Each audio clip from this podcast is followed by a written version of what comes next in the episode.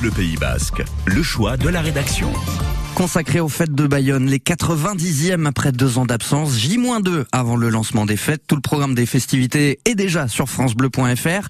Alors cette année, quelques changements, on vous en a déjà un petit peu parlé. Deux points de stationnement pour les bus au lieu d'un, ça se passera à la place des Basques comme d'habitude pour ceux qui viennent du sud du Pays Basque, mais aussi sur le quai de Lesseps, sur la rive droite de la Dour pour ceux qui viennent du sud des Landes. Avec une inconnue toutefois, les chauffeurs de bus bayonnais menacent de faire grève. Les syndicats rencontrent la direction de Keolis aujourd'hui. Du changement aussi pour ceux qui comptent venir en voiture, Manon Clavry, puisque les parkings des grandes surfaces sont mis à disposition. C'est la nouveauté. Le BAB2 et Ahmed Sando Ikea vont mettre à disposition 400 places de leur parking.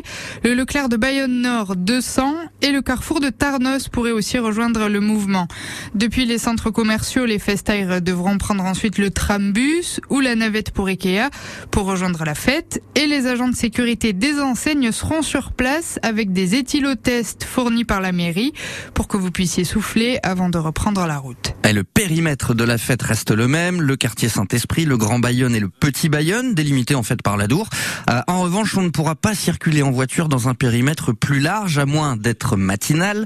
Christian Millet-Barbet est adjoint à la sécurité à la ville de Bayonne. Il explique qu'on ne pourra rentrer et sortir de ce périmètre qu'entre 7h et 11h du matin. Fermé de 11h à 7h, c'est le grand périmètre qui passe par les allées Polmy, qui fait le tour euh, jusqu'à Jean Daugé et qui revient euh, du côté de la, de la nautique. Les riverains pourront donc circuler de 7h à 11h.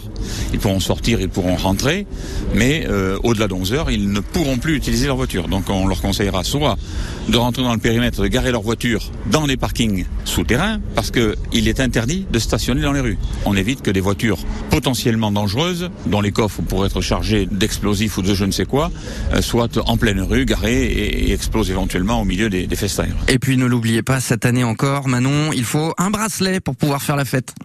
Un bracelet à 10 euros pour les non-baïonnés est gratuit sous présentation d'une pièce d'identité et d'un justificatif de domicile pour les résidents. Ces bracelets, vous pouvez vous en procurer dans une grande surface, un bureau de tabac ou à la mairie.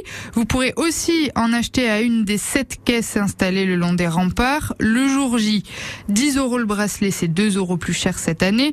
La mairie explique que c'est parce que le budget sécurité des fêtes n'a jamais été aussi haut. 1,3 million d'euros. C'est bien plus que les 700 000 euros d'il y a trois ans.